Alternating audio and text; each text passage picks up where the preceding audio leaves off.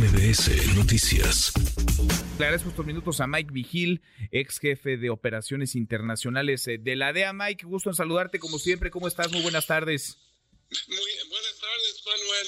Siempre un placer. Gracias, eh, Mike. Pues ahí están los señalamientos, los dichos que no parecen nuevos, pero que pegaron y fuerte en el presidente en Palacio Nacional. Señalamientos que afirman el presidente recibió cuando fue candidato en 2006 a través de terceros dinero, recursos del cártel de Sinaloa. ¿Cómo ves las notas periodísticas, Mike? ¿Y qué información tendríamos que dar por buena y qué información tendríamos que dar por, digamos, dudosa a propósito de lo publicado? Mira, esta investigación se comenzó aproximadamente en 2010 entonces ya se ha pasado casi dos décadas, más o menos, ah, eh, una década y medio. Entonces, se trata de esto, que la investigación se llevó por unos años, pero no encontraron ninguna prueba, y repito, ninguna prueba, ningún vínculo con ah, López Obrador con el cartel de Sinaloa, con los Beltrán Neivas y con uh, la Barbie. Entonces, se me hace algo raro, Manuel, que estas notas han pegado, han salido esta semana, y por qué tan tarde y luego no tienen nada de nuevo no hay vínculos con el, con el mandatario, con, con los narcos, no se ha comprobado. Cerraron la investigación, un comité que revisa estos casos sensibles y son representantes de la DEA, son representantes del Departamento de Justicia.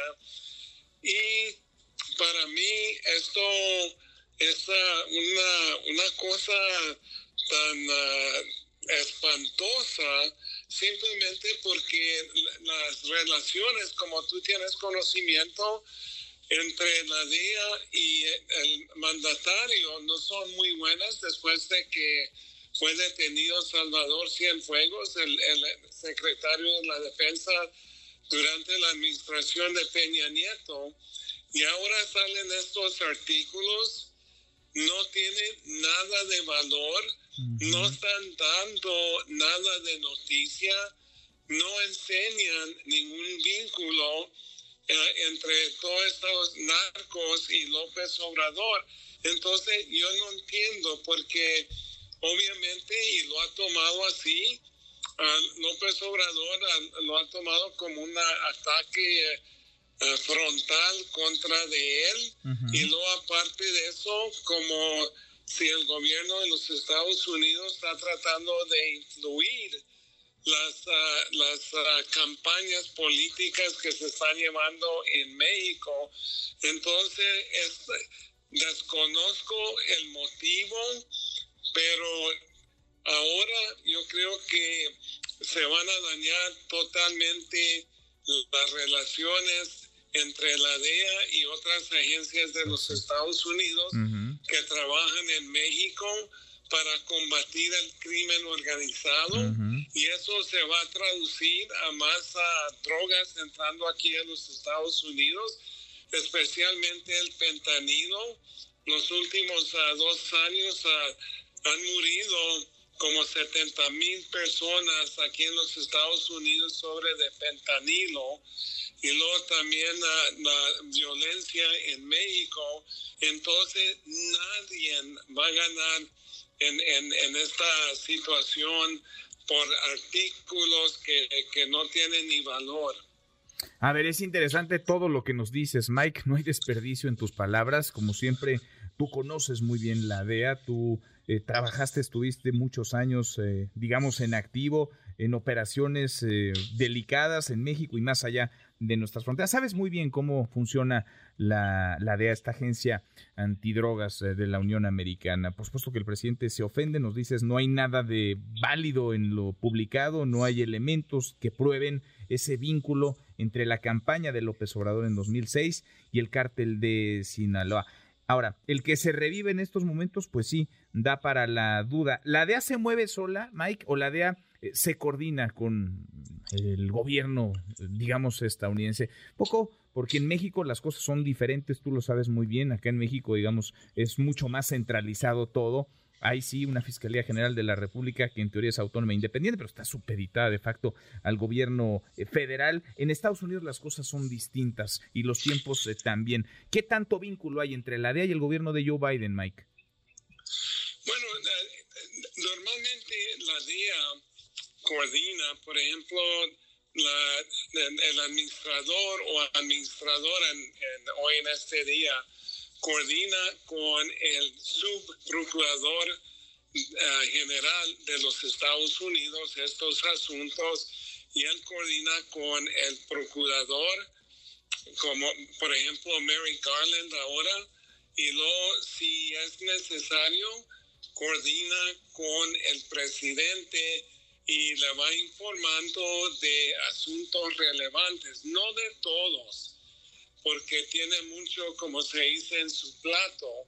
Entonces, ah, las cosas que pueden tener impacto, por ejemplo, al exterior, pueden impactar a las relaciones con diferentes países, entonces sí se informa, pero normalmente no.